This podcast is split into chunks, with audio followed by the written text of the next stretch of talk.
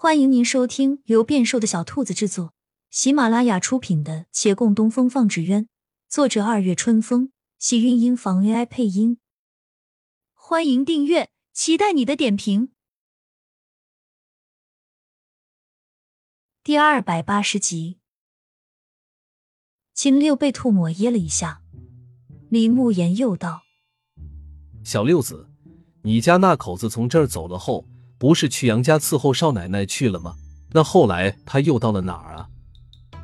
秦六脑子嗡嗡的，战战兢兢的回话：“杨少奶奶搬回雅香阁后，他就无事做了，现在又在家了。”慕言，大人，你还好吧？你怎么老问啊？人家好的很啊，反正也管不了。秦六浑身起鸡皮疙瘩，他站起来，忧心的走了一圈。小心翼翼道：“是，属下的确管不了。可您……”小六子这话就不对了。你见什么外啊？这当娘的管不了。但你们俩平日感情好，该说还是要说。对了，你家那口子既然在家闲着，有没有想过再添个一儿半女啊？秦六觉得可能是自己出问题了，他决定先回家休息休息，敷衍着答。这要看他怎样想。我平日繁忙，孩子多半是他带，怪辛苦的。是否再要一个，他说的算。正好也该回去管管孩子了，不能总叫他一人操劳。我先回了。他迈步往外走，一溜烟走出院门。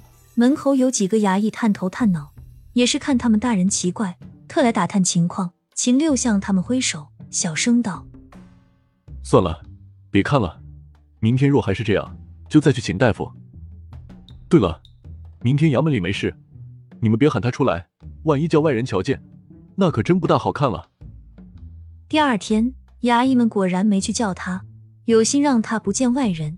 可他突然变得坐不住了，寻思着在院子里无聊，拉了徐燕来出门逛街。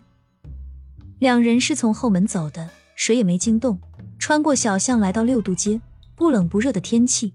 风吹到面上，清清凉凉。他心情很好，挽着徐燕来的胳膊，眉开眼笑。燕燕啊，走，我们去那家布庄看看，裁些布匹给你做衣服。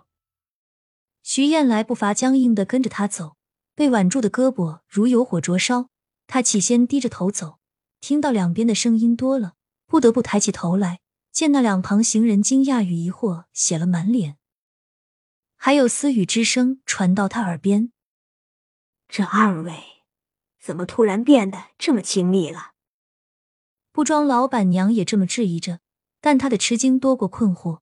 她一眼不眨的看李大人牵着徐燕来，走到一粉色布料前，将布段举起往他面前比，一面比一面点着头。多好看的颜色，必须得买！我要是像你这个年龄，我就日日穿粉色。徐燕来连忙瞥瞥老板娘，见她的眼睛都快瞪出来了。他尴尬的去掏钱袋，好看好看，就要这个了，买好了，咱们走吧。别急啊，给你多裁一些。够了够了，前面还有的逛呢。他一听，倒也是。你说的对，货比三家嘛。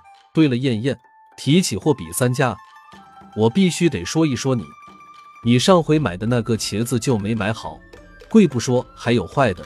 你是没有挑选吧？以后要不我去吧，那也不是你做的事。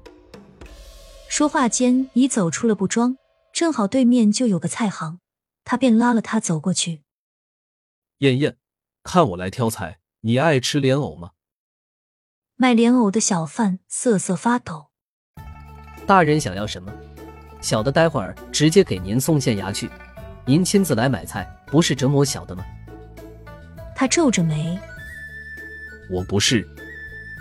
大人两个字还说完，徐燕来鼓起勇气，一个用力把他拉了出来。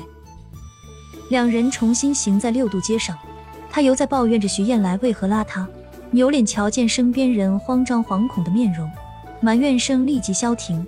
他转过他的肩，捋捋他头发，温声道：“好了好了，傻孩子，别不高兴，我又不是真的责备你，我疼你还来不及呢，乖。”世子身后有个老先生路过，听了这话，平地摔倒。徐燕来望着那摔倒的老人，叹了口气，再看李慕言，对着这张脸，他已从一开始的担忧关切，也变成战战兢兢了。即便他能麻痹一下自己，把这话就当成是真正的李慕言说的，也发现这疼爱他无福消受啊。果然，这份情他痛苦是有原因的。他还就喜欢李慕言那不苟言笑的样子。周围惊异的眼神越来越多，他盘算着要把这尊佛给哄回家。没走两步，却碰见个熟人。